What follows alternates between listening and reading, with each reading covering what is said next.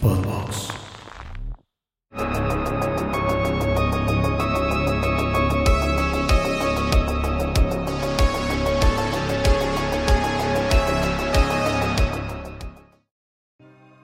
Saludos amigos de Horrorama, bienvenidos a un nuevo capítulo de esta quinta temporada. Mike, ¿cómo estás? Vivo. Vivo. Feliz, güey. Feliz porque no sé si nuestro amable auditorio lo haya notado, pero no estuve eh, en la semana pasada Eh, porque eh, me sacaron la vesícula. Sí, es cierto. Güey, te, te vi tan recuperado que ya hasta se me había olvidado, güey. Es que, o sea, en general trato de mantener un estilo de vida saludable. Sí. Y A diferencia mía. A diferencia mía. tú eres sano, solo tienes unos hábitos a lo mejor. Te- tengo algunos excesos con el refresco, principalmente. ándale, sí. principalmente. Y la comida chatarra. Bueno, creo que eso ya le bajaste, ¿no? Más o menos. Más o menos. Yo trato de bajarle. Sí, Trato de comer bien. sí, me eh, consta, me consta. Sí, sí. Pero tenía yo una, una, una canica literal de piedra en la, en la vesícula. Entonces, eh, pues sí, me, me operaron y me la sacaron, la vesícula, y Ent- Entra cuchillo, salen las tripas. entre cuchillo salen las, tripas. Y mi doctor dijo que me ve bastante bien. O sea, digo, tampoco es una operación de alto riesgo ni nada fuera de lo común. Pasan, eh, ese tipo de operaciones son bastante recurrentes. Pero, Pero- la recuperación luego sí es un poco Pues tardada, estuve como ¿no? unos tres días out, que sí dije, no, güey, ¿no? Que aproveché para ver muchas películas en mi casa. Ahí utilicé mi suscripción del Festival Internacional Torrentino. así, Para adquirir nuevos títulos y... Mi cuenta académica eh, fue, fue bien usada para ver muchas películas. Estoy viendo mucho cine de los 70s. Órale. Como que ahorita ando así, ah, viendo un chingo de cosas que... Digo, no quiere decir que ya haya visto todo lo de los 80s. Porque hay un montón de cosas que no- pues, ¿te se te antoja ver 70? Pero de repente Pues, dije, ajá. creo que estoy ignorando gran parte de esta década que conozco como lo más famoso. Sí, lo más lo popular. más popular. Pero hay un montón de joyas bien cabronas que he estado viendo que digo, ¿qué, qué pedo, no? Sí. Yo siento que es la época todavía como más psicodélica y como que todavía estaban como la más experimental. Es la más decirlo. experimental. Ajá. Por eso, por eso me gusta bastante también. Definitivamente. Ya en los ochentas pulieron eso y ya te entregaron un producto completamente marketeable así de... Sí, es esto. que también Está cada, chido, cada década tiene su, Sí, sí, sí. su encanto, ¿no? Por eso nunca nos vamos a aburrir de ver. Porque es como cuando ya crees que viste un chingo, hay un chingo más, güey. Entonces, es, un, es un deporte que nunca termina, güey. Y me fascina. Entonces, esos, esos días que estuve así como out, me dediqué a ver un chingo de películas. A huevo. Y pues nada, estoy tasajeado, tengo tres ombligos nuevos. Eh, pero bien, ahí Pero voy, bien, ahí te voy. ves, te ves entero, completo, como te ves como nuevo. güey. Me veo, me siento bien, güey. Sí. O sea, amigos, es que después de los 30, si el sello de garantía del cuerpo humano vale Sí, pito, sí, güey. sí, ya. Entonces, ya, te, te agachas y ya no te puedes levantar, güey. La comida te cae pesada. Esa- ya hay que tener nuevos cuidados porque ya pesan. un Sí, poquito, sí, sí, sí, sí. Entonces, feliz de estar de vuelta. La neta sí sentía raro de ver que salían episodios y así yo no estar. Entonces, Te perdiste el de 99 palabras con Rafa, remake contra original. Estuvo bastante divertido, la neta. Y además el Rafa, pues, tipazo se la super sabe, güey. Sí. Antes de empezar con lo que traemos el día de hoy, creo que hay que mandar muchos saludos, ¿no? Se, Se viene el tupa tupa. Se juntaron, se juntaron. A ver, lo voy a intentar hacer lo más rápido posible. Estos son comentarios eh, de Oppenheimer, en donde dijimos a ver si un chingo de gente escribe. Aquí hay un comentario que llamó mucho mi atención, que es de Cristo ZH, que dice: Hace poco me operaron de la vista, estuve ciego por un día. Todo el día estuve escuchando episodios de Horrorama. Hacen un gran contenido, muchachos. Deberían hacer un especial sobre películas sobre niños contra fuerza del mal. Uy, me encantan las coming of age. Suena bien, ¿no? Oye, qué, Sí. qué chido. La neta es que cuando te operan no la estás pasando bien y que has escogido Horrorama como tu compañía, por decirlo así, está Nos, nos llena de felicidad. un chingo. También saludos a Game a, um, GameGuard, a Lili, a Efren Romero, a Valerie, a David Zárate, a Nadia, a Eructitos, a Milena, a Luis, a Bernie, a Cris, a Cristina, a César, a Isabel, a Fer, a Are Art, a Adro Jiménez, Eduardo Strange, Saúl Rodríguez, Triniland, Raquel, Betty Vargas, Eructitos del Cine, Emi Ramírez, Daniel Abú, Carlos García, Ivonne, Efren, Gael, Quique, chingos de saludos. Me, me acordé del anuncio, del promo ese de, de radioactivo de Agotsuki. Algo así, algo así. Y ahora van saludos de ese programa que hicimos en, con, con mi compadre Rafa. Saludos a Daniel Abú, a Daniela Meneses, Alexei Sandoval, Edgar Steven, Ed Ruiz, David Zárate, José Daniel Flores, Gael, Eduardo, Gera Blood, Juan José Gutiérrez y a Mike Sandoval que nos pone Suspiria del 2018 apesta. Duro. Estamos de acuerdo todos. Estamos ¿no? de acuerdo. Eso no hay falla, no hay, nadie Sí, nos no. contradice en eso. Me, me gusta que en los comentarios también hay gente Sí. defendiendola y está chingón. Está verguísima, está Defiendan lo que quieran defender. Sí. Para ustedes es incluso mejor que la de Argento. Muéranse en esa colina, ¿no? o sea. Defiéndanlo hasta las últimas De- consecuencias. Exactamente. O no, también se vale cambiar de opinión, ¿no? Es como Sí. de, oye, pues sí, tienes razón, ahora que lo pienso, Suspira 2018 sí está horrible, ¿no? Pues sí está, pero... Pero bueno. Pero bueno, ¿de qué va el programa de hoy? Hoy traemos cosas muy... Bueno, no, sí, sí tienen algo en común. Son de animales. Son animales, Son básicamente, animales, pero uno es un creature feature y otro es más una película de animación. Sí. Estamos hablando nada más y nada menos que de Teenage Mutant Ninja Turtles, eh, Mutant Mayhem, ¿no? Y Megalodon 2. Exacto, The Trench. The Trench. Exactamente. ¿Con cuál quieres arrancarte? Pues yo digo que Megalodón, ¿no? Véngase.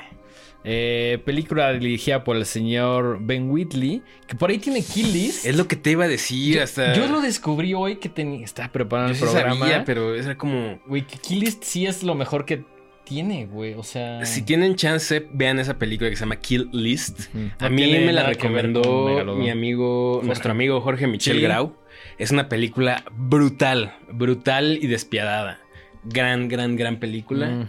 Y de repente, bueno, tiene, eh, tiene su segmento en The ABCs of, of Death. Death, Exactamente. Este. um, y no- realmente no tiene gran cosa, pero bueno, después de ver Kill List, uno diría, ah, pues aquí hay galleta, ¿no? Parecería, Parecería. pero tiene por ahí otras que la neta yo no ubico. Solo recuerdo justo el segmento de ABCs of Death, que también Jorge aparece por ahí. Y eh, Kill List. Y ya, me llamó mucho la atención como el contraste entre estas películas, entre estos segmentos. Pero bueno, él la dirige y está basada en la novela The Trench de Steve Alten. Me encanta que alguien dijo, ah, ¿qué estás escribiendo? Ah, mi siguiente novela. ¿Y de qué trata? Tres tiburones gigantes a huevo. Del Trench. Del trench. El mismísimo Trench. Y pues eh, obviamente está estelarizada por el señor Jason Statham, a quien recordamos de un chingo de películas de acción. Muchísimas. Unas Y- mejores que otras. Ajá, y sobre todo el cine, yo lo relaciono mucho con el cine de Guy Ritchie, ¿no? Sí, sí, sí, sí. Creo que ahí es donde lo empezamos a, a notar y Eh, pues, caía chido. Sí, ¿no? sí, me gustan esas películas. En general no soy, o sea, nunca diría que soy fan de Jason. Bueno, que de entrada tampoco sé, o sea, tú lo pronunciaste como Statham. Mm, Yo lo he escuchado como Statham. Ok. No tengo idea cuál sea lo No correcto. sé. Señor Don Jason, si está viendo esto, mándenos ahí un mensaje de Una, una audionota diciendo su nombre, por favor. Sí, y pues es que siento que ya es como esta nueva generación de héroes de acción que ya no me ya no soy tan seguidor de esas películas. Hay gente muy que es muy fan. Sí, y- pero también creo que influye un poco el hecho de que no crecimos con ella. ya Exacto, nos es un tocaron más como en la adultez, entonces sí, o en la adolescencia tardía, entonces como que sí están chidas, pero no conectamos, o sea, conectamos más con esos como primeros héroes de acción. ¿no? Sí, que por ahí chéquense nuestro episodio de Schwarzenegger, ¿no? Tendremos por ahí quizá en un futuro algunos sobre Stallone. Sí, estaría, estaría bueno, se aceptan Bruce Willis. recomendaciones. Bruce Willis también estaría interesante hacer uno. güey. Sí, sí. Entonces, bueno, Jason S. Jason S. eh, pues ya es de otra generación de, de super, digo, de superhéroes, ¿eh? De, Superhombres. de superhombres. Superhombres. de superestrellas eh, de, de acción. Me acuerdo por ahí de esa película que tiene que se llama Crank. Donde tiene que mantenerse como todo el tiempo generando adrenalina porque si no su corazón va a explotar, güey. Órale. Entonces, pues son jaladísimas, ¿no? Pero, pues, entonces en esta ocasión lo vemos por segunda vez enfrentarse a tiburones. Exactamente. En el papel de Jonas Taylor, sí siento que es el personaje principal. Sí, obvio. Y pues la película sucede cinco años después, continúa la investigación, él ya como que tiene a esta chavita que pues como que adoptó. Y es una trama bastante sencilla, ¿no? O sea, como que se ponen ahí a explorar, bajan, descubren el trench. Que ese está algo, como... Como el abismo. Como un el- abismo, Ajá. pero aparte es muy, muy curioso porque es como algo impenetrable, pero pues tienen... Aparte, híjole, qué, qué desafortunado timing, ¿no? Porque justo habla de exploraciones subacuáticas en Sí. submarinos de alta tecnología carísimos de París. Ajá. Y hace poco menos de un mes, más mes o y menos. medio, eh, dos meses, meses. pues hubo una noticia internacional de estas personas que querían ir a visitar los restos del Titanic y pues No salió como esperaban. no salió como es más, no, salieron ya. ya ni salieron. No quería decirlo así, güey. Pues es, es la realidad, es la realidad. Entonces, como que uno no puede evitar pensar un poquito en como de, "Mm, hace dos meses esto acabó muy mal. Sí, quién sabe si ha- habrá afectado como al timing o si dijeron como todavía no la saquen ahorita. Nah, o sea, creo que les valió. pues, No sé, no sé si ni siquiera si lo hayan como. Solo haber sido una. O sea, no van a, a frenar algo así por. O sea, una un lanzamiento de una película por algo así. A menos que neta sí fuera. Yo como creo que cuando tendría que fue ser el- más similar. Yo el, creo que el 9-11, que ahí Bueno, hubo, pe- claro, hubo sí. películas que se vieron afectadas. Ahí está Donnie Darko, Darko. cambiaron el póster y Sí, sí, sí, un chingo sí, de muchas eso sí- cosas. Eso sí fue un pedote, La música. Spider-Man ¿no? también. Sí, exacto. En Spider-Man tuvieron que volver a filmar escenas completas porque pues ya no estaban las, torres, gemelas. sí, exactamente. Pero aquí pues no iban a cambiar el plot nada más por unos No, millonarios. ahí no, que- y también el hecho de que, de que esté mucho más enfocada Sí. a, a los megalodones. Sí, el tema no es No, el no, viaje no la exploración tal cual. Un pedazo de la película sí es, pero no toda, ¿no? Ujú. Después eso como que no pasa nada. Eh, grupo de expedición baja por ahí y se encuentra con... Pues ajá, justo como con otro, otros, otras especies con las que no estaban tan familiarizadas. Y se dan cuenta de que son varios megalodones, ¿no? Tienen ah, a uno en cautiverio. Ujú. Que están ahí como medio entrenando, como, están- como, una suerte de delfín así de... Como una, un Keiko. Un Exacto, Keiko ahí. Mucho más grande. Mucho más grande. Y, y que, pues, justo está este dilema como de si la naturaleza se puede domar o no, ¿no? Ujú. Que tanto un, un animal de esa. de ese tamaño y de esa- con esas, esos instintos puede. Puede o no ser controlado, ¿no? Exacto. Y, y, pues todo el tiempo están así como, no, sí, sí, sí se puede. Incluso eh, el que es como el dueño de esta eh, Corporación, fundación, ajá. corporación científica, dice, no, no, no, me hace caso a mí, ¿no? Yo lo te- ya la tengo y bien tiene como entrenada". un... Una especie de clicker ahí, de, Ajá, de ajá. botoncito que... Que hace un según- sonido que según lo obedece. Que en teoría el, el condicionamiento es Claro, factible, pero se no ven sé. los perros, Sí, claro, ¿no? etcétera, ¿no? Eh, y entonces, este grupo de exploración decide explorar, valga la expresión, una zona conocida como The Trench, eh, la trinchera, donde pues es muy desconocida para el ser humano, tienen que emplear tecnología de punta súper costosa para poder acceder a esos, a esos niveles subacuáticos. Y es ahí donde se encuentran que hay otra, digamos que un grupo de contrabandistas, ahí es un grupo, una organización criminal, eh, minando recursos. eh, Sí, claro, para... Se supone que hay como materiales muy caros que se utilizan obviamente en cosas tecnológicas, entonces pues tienen tal cual una mina de materiales ahí increíbles, ¿no? Eso Y- también es de las, las cosas que la película critica y pues por ahí como que les juegan chueco, y les dicen así de, güey, pues la neta, ya, ya que ustedes están aquí, pues nos los vamos a... Sí, pues porque obviamente no quieren que nadie sepa que están No, ahí, ¿no? Entonces, no, pues tienen que eliminar todo rastro de, de evidencia. Pero Jason Statham dice no, no bajo mi guardia, ¿no? exactamente y dice, pues me la van a pelar y pues el resto de la película es ver cómo, cómo salen de ahí y cómo... La, última media hora me encantó. Eso es lo que tenemos que hablar. A ver, Ajá. ¿cuáles fueron tus... Bueno, o sea, ok, evidentemente después de esto que menciona Dengue, pues sigue el caos porque los, los megalodones, que ahora son tres o cuatro, ¿son cuatro? Son, Son tres que están ahí, más el que estaba ya El en cautiverio, sí. eh, escapan y pues empiezan a, a crear caos en, el mu- en la superficie. Em, Y al mismo tiempo que tienen que lidiar con los tiburones, pues tienen que lidiar con esta organización criminal. Em, ¿Qué opinión te mereció esta película? Mm, pues mira, sabiendo, o sea, ya había visto la 1 Ujú. y ya sabes más o menos de qué trata. Desde que ves el tráiler, etcétera, la publicidad, ya sabes por dónde va.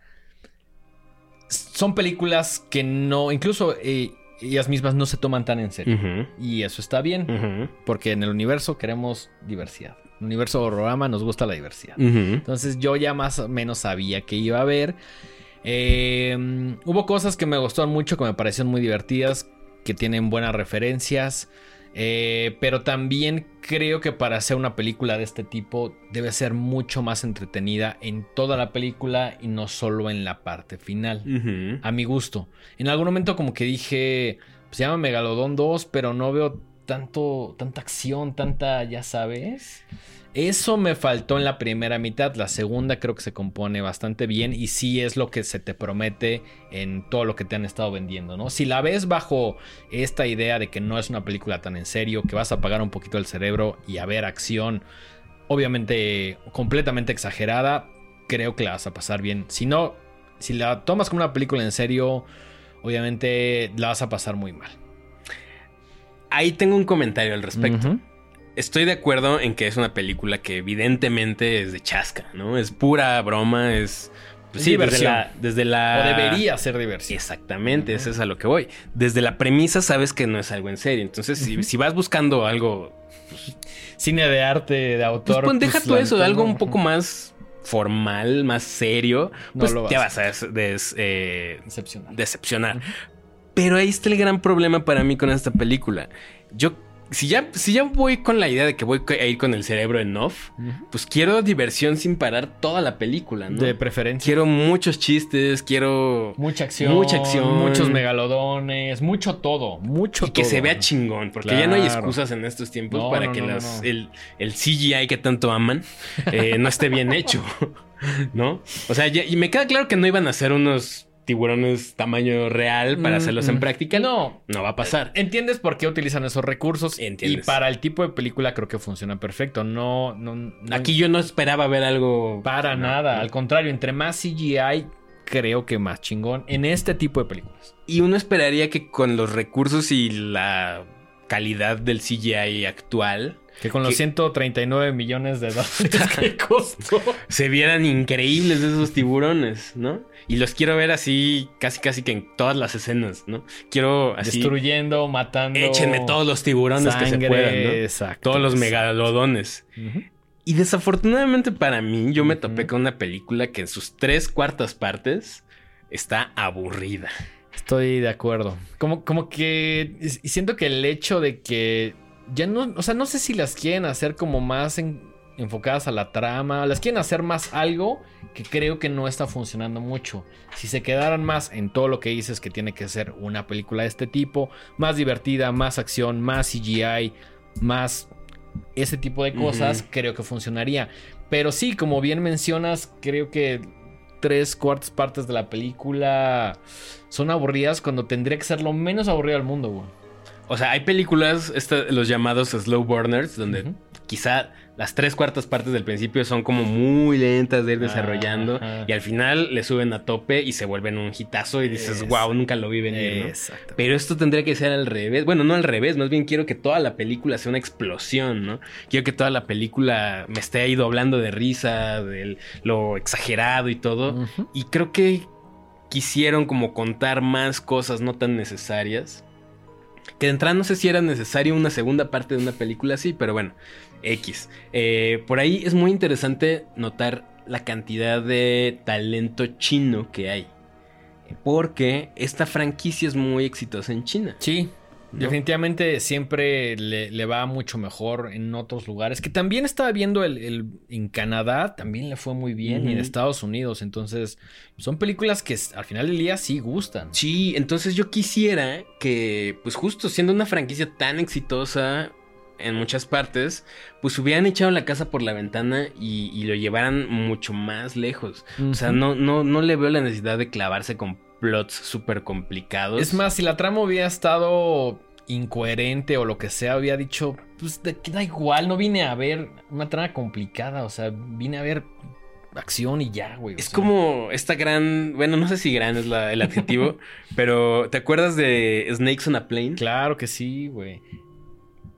Es que, ajá, pertenece, siento que pertenece a esa categoría de películas, pero en este caso solo, solo te dejan disfrutar los últimos 20, media hora máximo. Sí, ahí, le, suben, le suben al acelerador. que, si ves a, que si ves a Jason haciendo unos pinches acrobacias completamente irreales que van en contra de la física, pero es lo que quieres ver.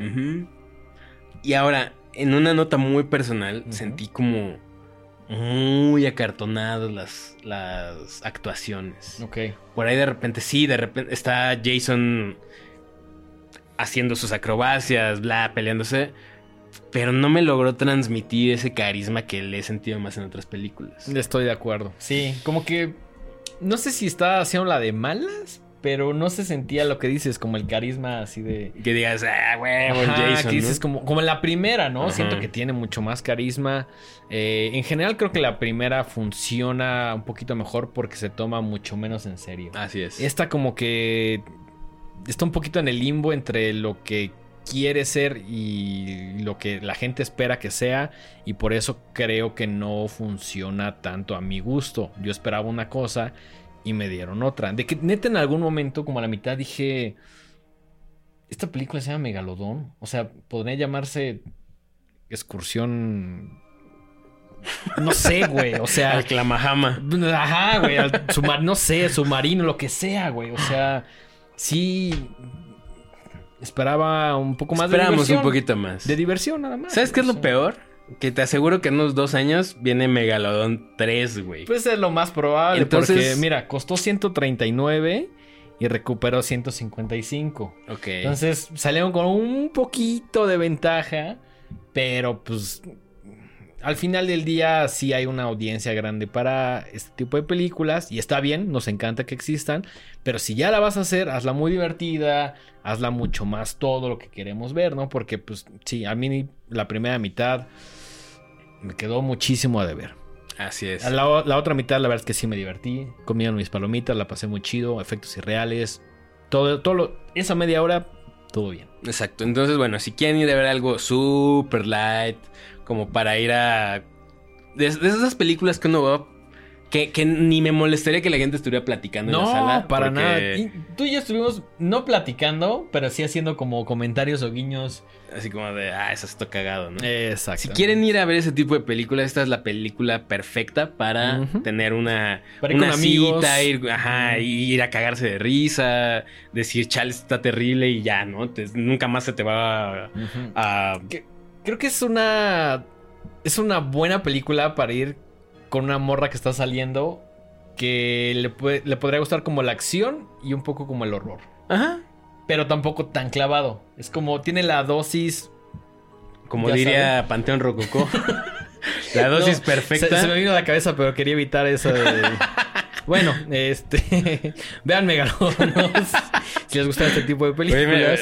me, la pusiste así, güey. Dije, ok, la voy a tomar. Sí, sí, sí. Adelante, adelante, adelante. Pero bueno, Megalodon 2, pues es una película divertida. Sí la considero una buena opción para personas que les gusta justo el, tema de, la acción, de los megalodones, de una película divertida, ¿no? Sí, para que quieren ir a ver monstruos. amigos. Y reírse un rato. Sí, un rato la última media hora.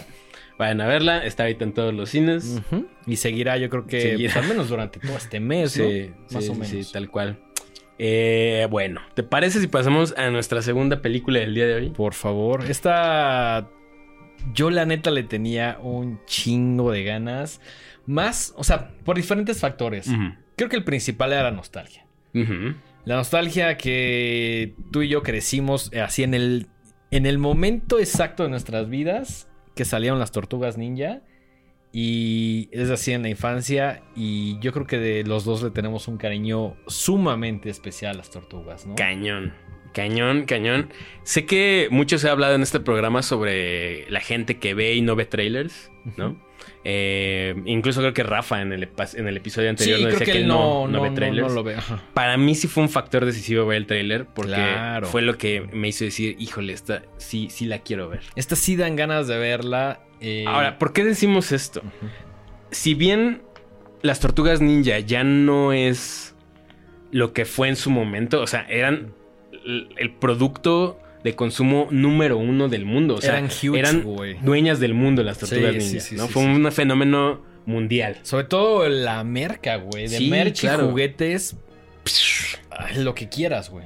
Empezó como un cómic. Un cómic bastante sombrío, Oscuro. bastante violento. Y de repente los ejecutivos eh, de... No me acuerdo quién, de qué, qué casa productora era, pero bueno, vieron la oportunidad de marketearlo como algo para niños Ujú. Y el resto es historia, ¿no? Salieron con una caricatura exitosísima, unas películas exitosísimas y por lo menos durante unos cinco años habrán sido el así el producto número uno Sí, el fenómeno. entre, la- entre los niños, ¿no? Sí, gustaban muchísimo. ¿Te acuerdas? ¿Cuál es tu primer recuerdo de Tortugas Ninja, la caricatura? Es que ya no me acuerdo, no sé, digo, O- cabe o te mencionar. llegó- ¿O te llegaron los cómics antes? No, de hecho yo me enteré que eran cómics mucho después. Yo también, mucho Y- tiempo después. Y en mi caso, no lo tengo tan claro porque cabe mencionar que justo fue durante esta, este periodo de transición del Tratado de Libre Comercio, donde las cosas no nos llegaban con la misma rapidez que ahora. Exacto. ¿no? Ahora las películas incluso se estrenan incluso antes en México muchas veces. Y Ya en somos ese- tan, tan chingones que dicen, güey, pues primero México primero y los luego ya... lo- No sé si tan chingones que nos usan como conejillos de indias, pero bueno, No importa. no importa. No llega antes, güey. Les llega antes. Pero en ese entonces muchas películas tardaban en llegar. Entonces no me acuerdo si vi primero la caricatura o la película. Ok. Pero en mi mente convivían muy Sí. al mismo tiempo. En, en mi caso fue la caricatura y recuerdo que yo tenía familiares en Estados Unidos y un día mi jefa se fue y me trajo y me trajo un Leonardo, güey. Mm. O sea, de que te- tuvo que ir al gabacho, comprarlo y traérmelo y yo así de, güey, no mames, este es el mejor regalo que me han dado en mi vida, güey. El otro día le platicaba a Dengue que una de las... O sea, tengo muchos... Muchas cosas de las que, cuales me arrepiento en mi vida. ¿no? Uy, sí, me dijiste, güey. Y me acuerdo que una vez estaba yo en San Antonio con mis papás Ajá. y yo me senté muy mal. Me, me dio una infección en los oídos porque el clima, el aire acondicionado del hotel estaba raro, algo así, y me enfermé. Y me acuerdo que mis papás me dijeron, ¿quieres, que, ¿quieres un juguete? Pues como para sentirse mejor. Y entonces me acuerdo que íbamos en, una, en la calle y pasamos frente a una tienda de juguetes y estaba el tecnódromo. No mames. Y mis papás me dijeron, ¿quieres esto? Y yo me sentía tan mal que dije, no. No. Y Si pudiera, o sea, si hubiera una ¿Cuántos, máquina cuántos tiempo. niños tienen esa oportunidad que te compren el tec... Güey, cuando me lo comentaste te dije, yo nunca vi con mis ojos el tecnódromo. Ninguno de mis amigos lo tenía. Teníamos la camioneta, la patineta, personajes que salieron de la nada, que también estaban chidos, güey. Un panda, güey. Yo tenía un canguro. Unos personajes rarísimos, pero nunca así vi el, tecmo- el tecnódromo, güey. ¿Has visto ese meme donde dice chicas con una máquina del tiempo? Y así que van a visitar a su abuela. Sí, chicos con una máquina del tiempo. Sería yo así ajá. creando una, una paradoja en el espacio-tiempo para decirme, güey, agarra el maldito tecnódromo. Y no lo tengo. Entonces, algún día me lo voy a comprar nada más para sanar esa herida de la Sí, infancia. pues creo, creo que todavía hay seguramente algunos en... No sé si exista reedición. Sí hay reedición de esas tortugas Mm. ochenteras que... Que de hecho eran de una marca que se llama Playmates. Que ya no existe. Sí, no, ya no existe. Ahora es de. Hasbro Bandai o algo así. Creo que, si no me equivoco, es Bandai, que trae Tortugas Ninja. Y las reediciones también están bonitas. Están padres. Incluso mucha gente que las deja como en el mismo blister. Eh, y las OG, las, las, las cabezas suaves, sí son, la, son el santo grial de las Tortugas Ninja. También hay otro personaje. Ay, no me acuerdo cuál es el santo grial de las tortugas ninja, pero no es, no es una tortuga ninja. Es como de estos. De los villanos. Ajá, como es. O sea, eso me encantaba porque de pronto ibas a la sección de tortugas y encontrabas pues, a las 4, Splinter, Abril, Shredder, la chingada, güey. Y de pronto había unos monos así que Sí, quién sabe qué pedo, pero estaban increíbles, güey. Sí, sí. O sea, yo tengo por ahí un Mockman. Tengo. Mockman. eh, tenía una rana, güey. Tenía también. Al, al panda la vi, güey. O sea, había varios personajes que decías. Esto no sale en la caricatura. pero están chidos y también quiero tenerlos, güey. Cosa curiosa, güey. En México había cómics que literal la, la editorial compró los derechos y no eran adaptaciones de arte norteamericano. Estaban dibujados. Estaban aquí. dibujados aquí y tenían sus propias líneas, o sea, se, inventaban sus historias Qué acá. chingón. Entonces, yo todavía tengo algunas compilaciones de eso y son historias rarísimas, así que se sacaban Ajá. quién sabe de dónde. Eh, pero muy interesante porque es de esos pocos Sí, bien, casos. bien escritas, ¿no? Pues no sé si bien escritas. Entretenidas. Sí, y en ese momento pues eres niño y te vale, ¿no? Sí, y nada más claro. solo, so- solo quieres consumir más tortugas ninja. Y exactamente. lo que había. Entonces ibas a los puestos de, de revistas y comprabas tus cómics, pero no eran los cómics gringos, eran cómics hechos en México por escritores y dibujantes mexicanos. Qué chingón, güey. Y, y es, es- es muy interesante porque creo que es de las pocas franquicias que permite eso. Por ahí, por ejemplo, en otro orden de ideas, eh, Spider-Man en algún Sí. momento se escribió y se dibujó en México con historias completamente... Como, como una boda por ahí, güey. O sea, Hay creo- cosas ahí que se sacaron de la manga. Que digo, está chido porque era como de, bueno, ya tenemos al personaje, lo podemos usar como queramos. Inventémonos nuestras propias historias. ¿no? Eso está poca madre y sobre todo que existe ese tipo de libertad, ¿no? Hoy difícilmente podrían darte una franquicia y decir, haz con ella lo que quieras. Al contrario. Sería complicadísimo. Es como, güey, o sea, por ahí incluso conocemos amigos que les enviaron como... La marca les envió como Tortugas Ninja y les daban casi casi un guion de decir, tienes que mostrar a la tortuga y decir bla, bla, bla. Y es como, ¿por qué no me dejas hacer mi reseña como me salen a mí? O sea, ya está muy controlado, es impensable hoy en día, pero bueno, en algún momento sí existió eh, cosas mexicanas, podríamos decirlo, de las tortugas ninja. ¿no? Sí, sí, sí. Entonces, regresando a la película, cuando... Ah, bueno, decía que no, ya al día de hoy creo que por- probablemente las tortugas ninja ya no tienen el mismo impacto que tuvieron en ese momento. No, no, no. Pero no ha dejado, no es una franquicia muerta. No, Hemos no, no. N cantidad de iteraciones de las tortugas ninja. Cada X tiempo salen nuevas series, nue- o sea, con diferentes diseños incluso de los personajes. Exacto. Siete películas son. Hay siete Siete películas. películas, las tres con las que crecimos, que es eh, Tortugas Ninja, Secret, Secret of the y después una que simplemente llamaban Tortugas Ninja 3. donde viajaban al Japón medieval. Exactamente. Chulada de película. La vi esta semana, güey. Chulada, Yo, la- chulada, yo no las tengo tan frescas. Me acuerdo que no hace mucho vi la 1. Ujú. La 1 siento que está bien oscura, Está güey. Unos o sea, hay un momento donde raptan a Splinter. Y lo están torturando. Ajá, y Rafael se ve así como súper emputado. Y Splinter se ve todo mayugado, así como colgado, güey. Que de morro yo decía, a la verga. Todo churido. Ajá, güey, de morro sí decía como, no mames, pobre Splinter. O sea, y además el diseño de personaje es... Qué maravilla, güey. O sea, las, lo- los disfraces eran carísimos. Porque eran ya mezcla de disfraz con animatronic. Exactamente. Y estaban producidos por eh, la Jim Henson Company. Exactamente. ¿no? Que- por eso que- quedaron tan por eso se veían güey. tan chidos. Y después de eso, hemos visto películas, pues... que- Horribles. ¿Tienes, ¿Tienes ahí cuáles, o sea, cuáles siguen después de la, de la 3? Ahí te va, son las tres que vimos Ajá. que tienen el diseño de Jim Henson. Después creo que hay una que es animada, que la neta no la tengo muy presente. Después hay dos producidas por el señor Michael Bay, que la neta... eh, Yo sí las vi, güey. 2014 y 2016 salieron estas películas que en mi opinión son horribles, güey. Son horribles. Bueno, pues solo puedo hablar de la primera.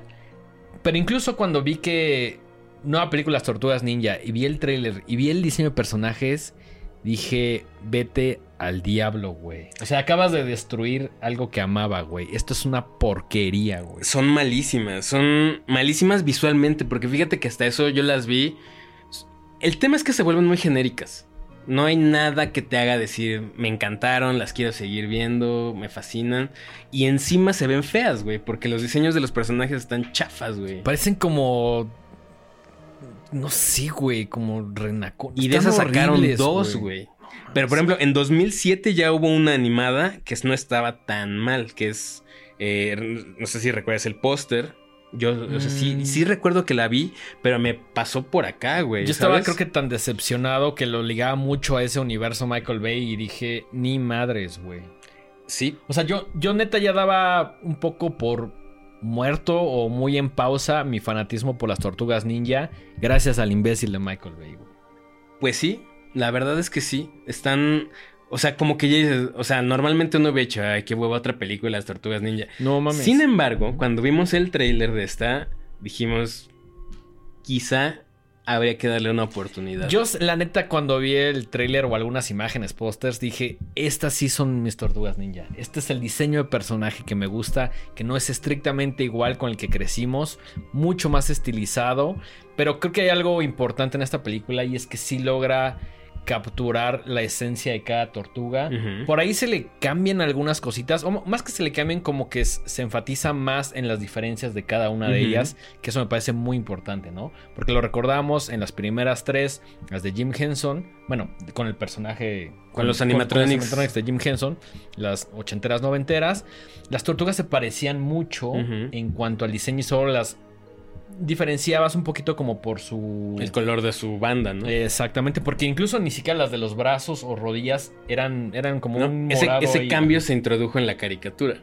Y de hecho es la primera vez que vemos eh, a las tortugas ahora en esta nueva con las bandas de colores como en la caricatura. Exactamente. Y también el color de las tortugas Ajá. también me parece muy importante. Las de Jim Henson también todas sean prácticamente el mismo color.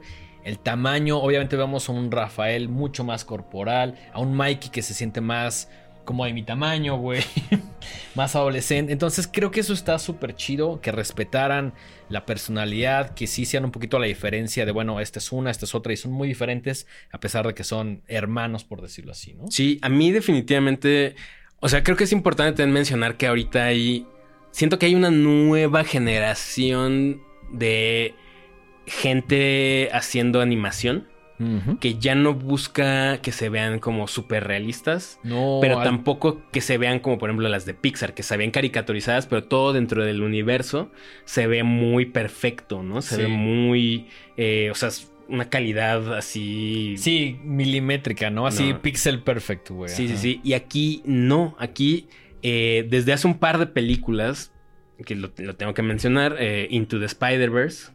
Eh, marcó una cosa muy importante ahí en una animación un poquito, digamos, hasta experimental. De hecho, los creadores de esta película, de, la, de, de Mutant Mayhem, dijeron que se habían, bueno, no que se habían inspirado, pero que sí fue algo muy importante para ellos al momento de decidir el look de esta película. Se convierte como en un nuevo referente, ¿no? Sí, donde ya no importa tanto que se vea perfecto, sino que se vea espectacular y que se vea diferente. Yo, yo creo que incluso que se vea como con mucha textura, que se vea... Creo, creo que el, el- el tema, de, al menos en esta en Tortugas Ninja, como que se vea como boceto, como sketch por momentos, lo convierte en algo más cercano, ¿no? O sea... Pues creo que le queda perfecto. Yo hace poquito vi otra película que igual yo no daba ni un peso por ella, que se llama eh, Gato con Botas 2, Ok, sí, que me las, me, la- me 2. las- me las has vendido... The y- Last Wish. Y es, sí he escuchado varios comentarios que dicen, güey, la animación está chingona. La animación y la historia están muy buenas. Ok. Los diseños de los personajes están brutales. Ok,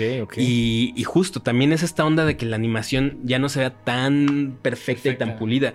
Que se vean los trazos, que se vea casi casi como si del, del boceto o, o de los roughs de animación. Como si ilustraras un boceto, ¿no? Bueno, como coloreas si animaras un boceto, exacto. que se vean incluso los trazos ahí, como si no hubieras borrado bien el lápiz, que el color no está perfectamente delimitado, Ah, exacto, que mezclas elementos poquito, ajá. 3D con 2D, pero de una Mm. manera súper innovadora Que le agregas textura, que le agregas como esos errores, ¿sabes? Como un poquito del. Como de. ¿Cómo se llama este? Ah, Cuando imprimes los puntitos. Ah, pues sí, como el offset, ¿no? Exacto, de offset. Eh, Como estos métodos de impresión viejos. Lo, ¿no? lo que O podría sea, ser un error en otro tipo de animación, llamémosle Pixar, aquí creo que son más ciertos que la convierten en algo sumamente atractivo. Sí, porque creo que llevamos ya también. ¿De qué año es Toy Story? ¿95? 90 y... Híjole. Creo que sí, ¿no? Creo que sí es 95, 95, 96, si 96. no me equivoco. Llevamos desde el 96 viendo películas que buscan La la perfección. perfección. Sí, Entonces, sí. de repente. 95. Cinco. De repente romper con eso y ver estas películas que otra vez buscan más lo artístico en el sentido Mm. de, de que hay más libertad en la, en la creación de personajes, Sí. en cómo se tiene que ver, eh, en, en justo que se vea texturoso, que se vea eh, no perfecto, creo que es muy atractivo para, para Sí, nosotros. Definitivamente. Y cre- creo que es un legado que, que estas de Spider-Man, las últimas animadas, como que pus- pusieron, ¿no? Como que dijeron, este es un nuevo tipo de animación. O a lo mejor no nuevo, pero sí la combinación de elementos de que de pronto tienes un tipo de animación y luego otro. Y creo que ahí lo más complicado es. Es como cuando haces algo con ilustración y con foto. Que dices, es tan fácil que salga mal que tiene que estar muy bien cuidado. ¿sabes? Y creo que películas como Spider-Man lo logran, combinar diferentes estilos de animación. Acá en las Tortugas Ninja sí lo sentí más como, estrictamente como un estilo. Por ahí unas escenitas juega un poquito con, con otras cosas, pero creo que es completamente coherente en todo el universo visual que crea. Así es. Ahora, eh, eso fue lo que nos atrajo, ¿no? De entrada. Em, ¿Qué onda con esta película? ¿Quién la dirige? La película la dirige Jeff Rowe, que tal vez recordemos por esta otra película de animación que también visualmente es muy chida. A mí sinceramente la película no me encantó porque tiene un humor que creo que, ya no, es, de mi onda. Exactamente. Que se llama eh, The Mitchells vs. The Machines. Y porque diri- dirigió varios episodios de esta gran caricatura que se llama Gravity Falls. Exactamente. Y también tiene por ahí, eh, escribió algunos capítulos de Disenchantment. Que no fue lo más popular, pero a mí sí me gustó. Ah, está bien. está bien. Yo, yo no la vi, la neta. ¿No? Como que vi un capítulo y no me capturó. Ok.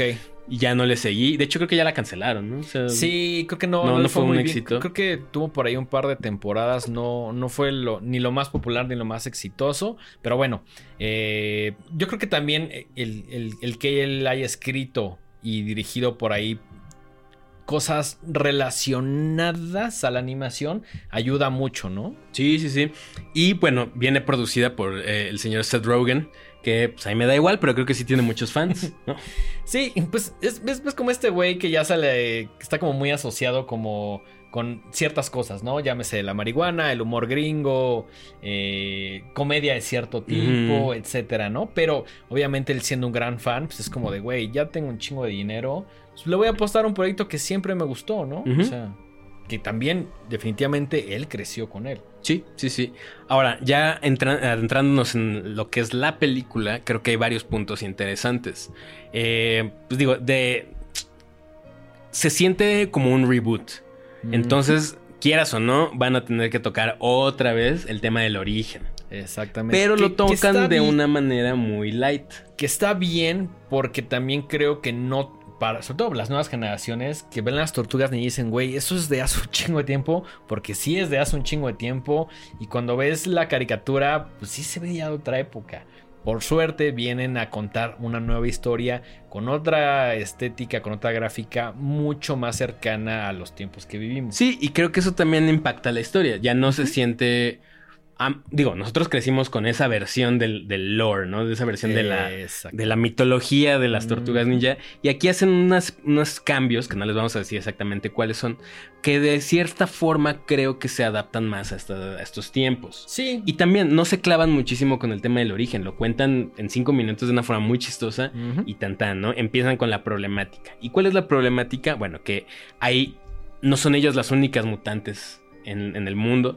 Hay un montón de, de, pues, personajes ahí eh, pues, causando cosas raras. Digamos, digamos que el, el luz no solo afectó a las tortugas y a. Splinter, sino a otras criaturas que, pues ahí, entre medio experimentales, eh, gracias al señor Baxter Stockman, o eh, pues ahí que nomás les cayó luz y que deciden como juntarse, ¿no? Sí, y entonces obviamente el mundo de las tortugas ninja eh, choca con el mundo de estos otros mutantes que están ahí. Eh, está este gran dilema de, de todas las películas de mutantes, ¿no? De todas las historias sobre personajes diferentes, sobre outsiders, Sí. ¿no? De, de no sentirse que encajan en el mundo, en el mundo humano, de sentirse rechazados, de sentirse Ahí sí me recordó mucho, no solo, o sea, hay dis- muchos discursos sobre esto, ¿no? Pero mucho a X-Men, ¿no? Que creo que es la problemática principal de X-Men de humanos conviviendo con mutantes, ¿no? Sí, y la misma problemática que implica, ok, nos, nos segregan, pero al final del día, ¿quién los va a salvar si ellos no pueden salvarse a sí mismos? Exacto. como que crean este vínculo en el cual no te rechazo, pero también te necesito, ¿sabes? Tal cual.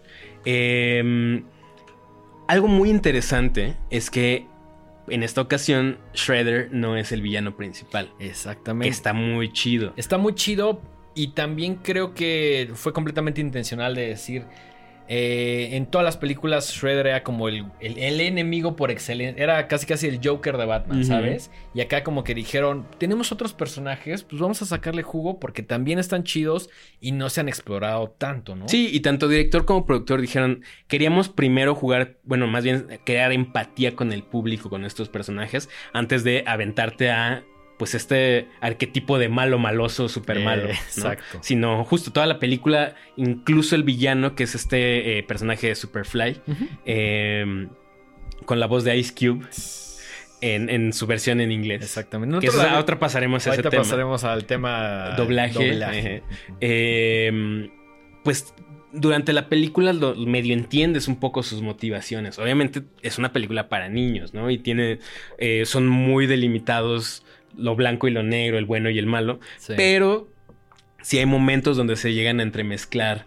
eh, exactamente estos dilemas, y sentir la empatía. Exacto, ¿no? ¿no? Porque por una parte es como las tortugas crecen bajo la tutela de Splinter que les dice, pues el camino del bien, enseñanzas ahí de ninjitsu, de la cultura japonesa, etcétera, ciertos valores con los que ellos crecen, ¿no? Pues topan con unos güeyes que dicen como de, no mames, pues estos güeyes son como primos, lo dice en la película, pero esos güeyes tienen otros valores, persiguen otras cosas. Y entonces es como, pues sí me quiero llevar contigo, pero lo que estás haciendo no estoy completamente de acuerdo, pero sí quiero seguir jangueando contigo, entonces Está se vuelve, interesante, se vuelve un sí, sí, dilema, sí. pues creo que bastante humano, ¿no? Sí, sí, tal cual. Eh, nosotros tuvimos la oportunidad, gracias a nuestros amigos de Paramount, de verla en español. Eh, nosotros La- como somos un ¿la par de... doblada? Eh, me gusta más... No, me gusta como es originalmente, ok. en su idioma original.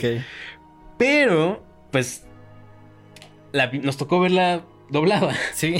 Y contra todo pronóstico, que esto es otro dilema y otro Mm, tema muy otro, largo. otro programa, güey. Otro programa. Hay este eh, dilema entre si los, los actores de doblaje, o sea, las personas que hacen el doblaje tienen que ser actores de doblaje especializado o si está chido y va a vender más, invitar a influencers o a actores, Hacer algunas voces por alguna ahí, personalidad ¿no? ahí de la farándula a Sí, hacer voces. Al final del día la película tiene que vender y estas personas que tienen grandes números ayudan a eso, entonces se entiende la estrategia, obviamente. Y creo que en esta película yo también como que dije, vamos a dar la oportunidad en español y hay un contraste interesante porque hubo momentos que me gustaron muchísimo, que literalmente sí me reí porque hacen, tienen ahí como unas libertades creativas, como guiños a cosas más mexicanas, a cosas que conocemos, que son familiares en nuestro día a día, ¿no? Por otra parte, también había momentos donde decía... Tal vez too much. la gente joven que, a pesar de que no soy yo, pues ya no habla así, ¿no? O sea, como... Y más allá de eso, siento que hay una búsqueda demasiado eh, forzada por tropicalizar ciertos diálogos y todo, que Mm. obviamente ahí de, entrada pues ya es complicado porque pues cambias la intención de los artistas originales, ¿no? Del Claro. director y los escritores. Eh, no llegan a los extremos de algunas películas como Shrek, donde pues meten a comediantes más famosos Ajá. y quieren dejar a huevo su marca en, el- Claro, claro. en, en- en las voces. Creo que aquí hicieron, lo hicieron muy bien porque, digamos, el mayor porcentaje del cast son actores profesionales de doblaje Y y, eso solo es un par de eh, personajes que hacen stand-up. Por ahí están Diego Sanasi y Alex Fernández haciendo un par de personajes secundarios. Lo- es así el punto justo donde ya no quiero saber más de, eso, ¿no? O Exacto, sea, que son pocas líneas, que sí agregan, que... ¿Qué te ríes? La neta sí, Sí, me reí. está, sí, no, claro. no No, lo no, odié, no, no, no, no, hubo cosas del doblaje que me encantaron, pero te digo, con, al, al menos para mí contrastó mucho. Momentos realmente que me cagué de risa y Ujú. momentos donde dije así como, esto parece Radio Disney, ¿no? Así como, ¿qué onda, bro? ¿Cómo está? Es como, güey, bájale dos rayitas, cabrón. Dos rayitas, O sea, dos sí, rayitas. Sí, sí, güey. eh, bueno. Afortunadamente creo que eso no hace que para mí disminuya mi apreciación por esta película. Es, creo que es un tema un poquito a veces más de preferencia. No, no, no, no, marca algo de no, ya no me gustó por el doblaje. La película va mucho más allá de eso, ¿no? Sin embargo, creo que sí quiero darle una segunda revisión en la medida de lo posible con el doblaje, bueno, con las voces en inglés. Sí, Por ahí está... se me antoja, güey. Ajá, está para ahí Paul Roth, eh, Ice Cube, eh, el mismo Seth Rogen también. Eh, no me acuerdo si tienes algún... Jackie Chan es Splinter. Sí, o sea, yo, creo que también está poca madre verla en inglés y les da curiosidad, ¿no? A mí, honestamente, sí. No sé cuánto vaya a suceder eso porque la próxima vez que vaya a verla será con mi sobrina y estoy seguro que no la vamos a ver en español. Pero bueno, ya, es una película que neta tengo muchas ganas de ver otra vez. Ahora, por ejemplo, tu sobrina ya lee ya películas con subtítulos, o sea, ya los alcanza a leer. No, no, no, no. Entonces la vas a tener que ver en español. Sí, pero o bueno, no sé, a lo mejor si tu sobrina ya eh, cacha bien el inglés, pues a lo mejor le va a ser fácil. Creo que la veremos en español, pero no tengo ningún problema. Incluso si me dijeras saliendo o unos días después vas a hablar en inglés, también la debería ver. Porque siento que es una película muy rápida, que pasa un chingo de cosas. Entonces, esos detallitos son los que quieres, al igual que Spider-Man, ¿no? La ves la primera vez y es el putazo que dices, ay cabrón, te encanta. Y ya la segunda lectura, la tercera, ya te estás fijando más en ciertos detalles. Y creo que esto aplica perfecto para Caos Mutante. Sí, hay un montón de cosas bien padres a nivel estético, ¿no? Digo, ya, ya sé que ya lo mencionamos, pero creo que es lo más, lo más chido. Eh, por ahí los, los directores dicen que tomaron mucha influencia del cine de, bueno, de, la fotografía de Manuel Lubezki. Órale. ¿No? Y creo que ya que lo, ve, lo piensas, dices, ah, pues sí, un poco. Y citan cosas muy específicas. Por ejemplo, eh, dicen que mucho de, la iluminación se basaron en esta película de Chungking Express de Wong Kar Wai. Órale. Que ahora que lo, o sea, sí, son estos neones y esta ciudad mojada y sucia, ¿no? Eh, por ahí mencionan Boogie Nights incluso como sus inspiraciones visuales. Y creo que se nota y está bien padre. Algo que me encanta es que los personajes principales, las tortugas y los mutantes, son muy llamativos en su diseño. En su diseño Pero el diseño de las personas es hasta feo. Y eso se me hace una decisión bien arriesgada y bien chida, porque es casi casi como decir, los feos somos los humanos, ¿no? La gente, people así, people is shit, ¿no? Y, los mutantes y las tortugas se ven súper estilizados, se ven, se ven increíbles. Güey, el diseño... Los seres humanos se ven hasta medio deformes el y eso me encantó. De Superfly, qué cosa tan más increíble, güey. Incluso me atrevo a decir que podría estar inspirado o me recordó a cosas de The Thing al final, güey. Puede ser, sí, como, sí, Como en este momento de decir, vamos a juntar un chingo de cosas y se va a ver como algo bien raro, pero bien chido. A mí se me hizo como alguien por ahí que diseñó este brother. Vio The Thing. Claro, por supuesto que sí, ¿no? Entonces, eh, güey, el tema del soundtrack. Sí, el tema del soundtrack. Eh, a mí me encanta porque trae mucho rap, trae mucho de la cultura hip hop en general. Y creo que esto la convierte también como en algo muy fresco. A pesar de que sean canciones eh, de Notorious B.I.G., de Wu-Tang, como ya sabes, como cosas un poquito más clásicas, creo que funciona perfecto. También el tema que es en Nueva York, que las son adolescentes. Gran parte del, del soundtrack sí tiene que ver con el rap. Eh, el score por ahí de Atticus Ross y, y Tren Reznor. Reznor, que también. Y suena Tren Reznor. Sí, sí. Hay ciertos sonidos que dices, ah, güey, claro, ¿no? Claro, ajá.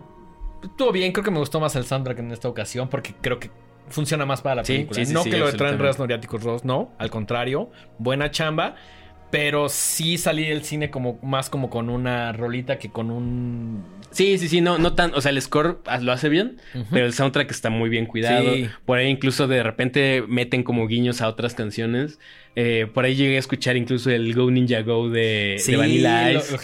también las referencias que tiene. Hay una referencia al principio que están en una autocinema que, madre mía, güey. Es, lo que quería ver, güey. Más allá de que es algo súper clavado, de culto, para nada, güey.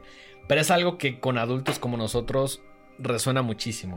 Y sí me imaginé este momento de el papá que lleva a su chavita a ver Tortugas Ninja y dice, no mames, es lo hicieron para mí, lo hicieron para la gente adulta, ¿sabes? Yo quiero creer que va a gustar mucho tanto en niños como en obviamente gente, en, huevones de treinta y tantos, cuarenta años como sus servidores. Definitivamente. Em, y ojalá le vaya muy bien y ojalá sí, definitivamente va a haber una segunda parte, porque creo que le está yendo súper sí. chido. Eh, mantengan ese nivel de, de, pues de la calidad tanto visual, que yo creo que sí, Como de historia. como de historia, que por ahí hubo, en- escuché un par de comentarios que decían que la historia, que no sé qué, que, que algunos eh, hoyos argumentativos, pero yo a este tipo de películas, Pues- sinceramente, prefiero no exigirles. No es que no quiera y no es que me guste que diga, o sea, que diga como de, ah, claro, como es una película para niños, tiene que estar dumbed down, ¿no? Como... A, a mí me pareció que, el, Creo que la, funciona. la historia funciona y que los subtextos que tienen, como de la inclusión, varias cosas ahí interesantes, creo que están chidas. ¿no? Sí, y tampoco se sienten forzados. No, exacto, exacto. a mí no me molesta. No. Esa gente que se queja porque ahora un personaje es afrodescendiente y antes no. Esa gente a mí prefiero ni siquiera platicar con ellos, Neta, cuando vi que el tema de Abril O'Neill empezó a hacer ruido completamente innecesario, dije, güey, la gente ya Nada más está Da, ahí. da igual, güey. El personaje de Abril está poca madre, güey. Qué chingón que haya un personaje femenino diciendo, güey, yo soy fundamental para la historia de las tortugas ninja. Yo soy quien te está narrando la historia y estoy ayudando a estos güeyes a que vean qué pedo. Ese es el papel de Abril y me parece fundamental. Da igual de dónde chingados venga, güey. Sí, a mí no me afecta en lo absoluto si es afrodescendiente o. Es lo de menos, Me- güey. da igual. al contrario, me encanta porque crecimos con este estereotipo de Avril Lavigne, la reportera güera. Ya sabes, incluso, güey, el imbécil de Michael Bay también pone ahí a esta... Megan Fox. Que también está, no está mal, pero es. O sea, va- no importa. Es una película sobre tortugas ninja. Sí, claro. de. Sí, la, la- la- la discusión es irrelevante, ¿no?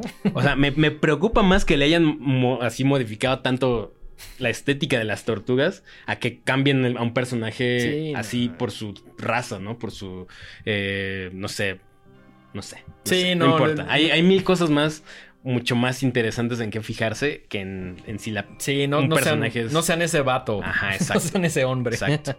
Y pues básicamente creo que pueden darse cuenta que nos gustó mucho. Sí, la, la neta es que yo, como pudiste ver en el evento, estaba sumamente emocionado, la pasé increíble. Hubo momentos donde sí me pegó un poquito el tema de la nostalgia, pero también momentos donde me reí. Así tal cual, lágrima, risa, salí como diciendo, güey, esto es lo que quería ver. Estas son mis tortugas. Gracias por emocionarme de la misma manera que emocioné cuando tenía 5 o 6 años. Así es, así es. Y también creo que funciona mucho porque sí me parece una mezcla entre lo nuevo y la vieja escuela. Sí, sí, sí, sí, es un gran balance. Hay para público nuevo y público ya veterano. Exactamente. Entonces, pues con eso me quedo yo. Vayan a ver ambas películas, vayan mucho al cine. Sí. Eh, una es para pasársela muy bien y otra es para apagar el cerebro y comer palomitas y pasársela muy bien también. Exactamente. Y ya, no sé si tengas algo más que agregar, mi queridísimo Pues Dengue. no, la neta yo fui muy fan, ya quiero por ahí la segunda parte y mientras eso sucede voy a ir con mi sobrina o yo solo o con amigos a ver otra vez Caos Mutante porque creo que es, es todo lo que quería ver. No, no sé si sea una gran película, no. Sí creo que es un punto alto para la animación que tenemos eh, en los tiempos que vivimos. Pero yo quedé súper satisfecho. Me, me, me, me reviví ese amor por las tortugas. Sí, sí, sí, sí. Pues nada, yo quisiera que nos recordaras, por favor, las redes sociales- de este programa y las tuyas. La red de este programa nos encuentra en todos lados como arroba los horrorama. Por ahí en Instagram tenemos dinámicas de boletos. Entonces, pues al tiro ahí. Si yo fuera ustedes, les prendía las notificaciones. O Bueno, no sé, nada más estar al tiro, ¿no? A veces Pues, la no, notificación como que sí... Puede ser medio invasiva, tal Pues vez, sí, pero... Si les funciona y no quieren perderse nada, pónganle la campanita. Eh, si no, pues nada más estén ahí al tiro porque va a haber más boletos. Eh, mm, entonces, ahí nos encuentran en arroba los horrorama, YouTube, Spotify, TikTok, etcétera, etcétera, etcétera. Y ahí me encuentran en Twitter, Instagram y TikTok como arroba el dengue. Este, por ahí cualquier quejo, comentario, sugerencia, personalmente lo estoy atendiendo. Mike, tus redes personales. Yo estoy en Instagram como arroba Mike-Sandoval- y en X. Güey, yo saqué esa madre, pero no la. O sea, es como si no lo había sacado. No, no, no, no, no, la- la- es Twitter, pero ahora se Ah, llama X. claro, claro, Ya no se claro. llama Twitter. No, tengo esa madre de threads, güey. Ah, también. y es nada, como que- hay gente que me sigue, pero creo que he puesto un thread que no es thread porque el thread necesita ser como dos, ¿no? bueno, estoy en eso como Miguel Sandoval. y pues ya saben, ¿no? Suscríbanse, compartan si quieren que sigamos haciendo este programa que con mucho gusto hacemos para ustedes. Y nos vemos en el siguiente episodio. Esto fue Horrorama. Hasta la próxima. Adiós.